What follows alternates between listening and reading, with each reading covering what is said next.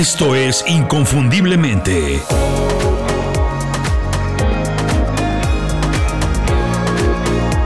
Sé extraordinario en lo que haces. Durante muchos años, cuando Taylor se sentaba en una mesa de la cafetería de la secundaria para comer su almuerzo, el resto de los estudiantes se cambiaba de lugar. Se paraban automáticamente para dejarla sola, para marcar una distancia. Ya tenía algún tiempo que era rechazada. Le habían puesto la etiqueta de desadaptada, de rara, de anormal, algo muy común entre los adolescentes. Su delito, algo muy sencillo pasar los fines de semana en su casa tocando la guitarra y componiendo canciones en lugar de ir a las fiestas que organizaban los estudiantes de la secundaria donde ella estudiaba.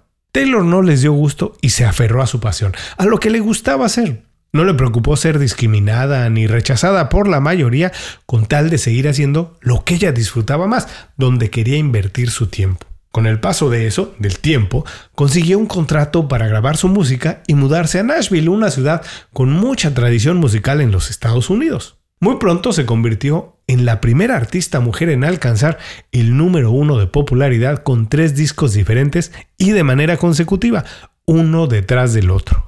Una hazaña que solo habían conseguido los Beatles de ese tamaño. Taylor Swift, tal vez ya adivinaste que estoy hablando de ella porque tal vez has escuchado algo de su música, es el ejemplo perfecto de que las cosas que te alejan de la mayoría también pueden ser las cosas que te ayuden a ganar el respeto, la popularidad y la admiración de ellos mismos.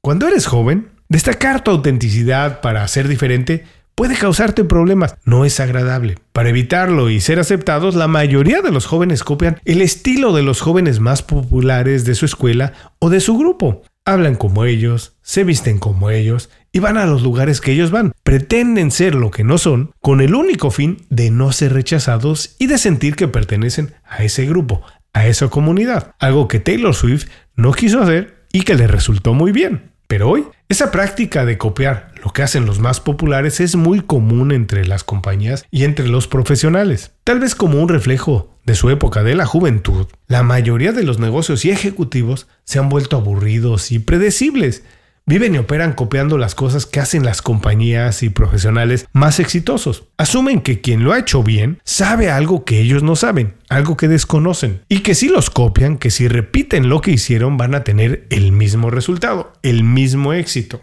Pero si haces lo mismo que hacen los demás, yo me pregunto, ¿por qué razón alguien te va a contratar o a hacer negocios contigo en lugar de contratar a la versión original? En ese escenario, si eres lo mismo que la competencia, tu única ventaja sería un mejor precio, ser más barato. Y en tal caso yo la verdad te deseo muy buena suerte porque las versiones baratas siempre acaban en el olvido, la gente se deshace de ellas. Para competir es mejor ser diferente, ser auténtico, levantar la voz para resaltar, para mostrar nuestra ideología, nuestra visión, nuestra independencia. Es muy probable que al principio hasta el 90% de las personas piensen que estás loco, pero para el 10% puede ser algo increíble, único. Mi recomendación es apostar por ese 10% y nada más. Nuestras diferencias también son las cualidades que nos permiten destacar del promedio, diferenciarnos en lugar de perdernos entre la multitud, entre el montón. Al principio, Taylor Swift era diferente de sus compañeros y la rechazaron, pero después, por la misma razón que había sido rechazada, que era componer canciones, es que hoy millones de personas la admiran en todo el mundo. Esta es una lección para todos.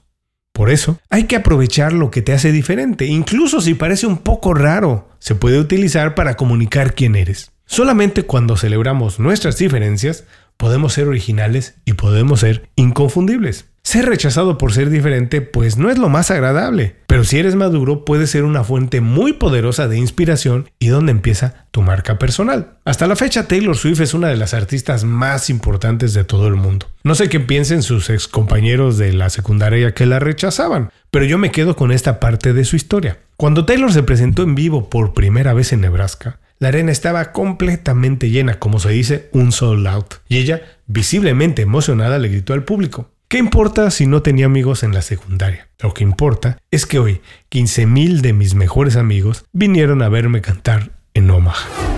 Este programa pertenece a la serie especial Las 5 Razones. Las 5 Razones es el newsletter semanal de Inconfundiblemente. Si quieres conocer 5 maneras para ser inconfundible, Para diferenciarte, para crecer profesionalmente y generar más oportunidades, suscríbete al newsletter. Las 5 razones es el espacio donde comparto contenido exclusivo para los suscriptores. Son ideas, lecciones, herramientas o historias como la que compartí hoy, pasajes que inspiran y enseñan a elevar tu conocimiento e incrementar tu capital profesional para hacer mejor tu trabajo. Si quieres tener acceso a este contenido, suscríbete a las 5 razones. Es contenido que no podrás ver en ningún otro lugar, salvo en el email que recibirás todos los viernes. Nos escuchamos pronto en otro programa. Hasta entonces, sé inconfundible, haz tu trabajo como nadie más lo puede hacer.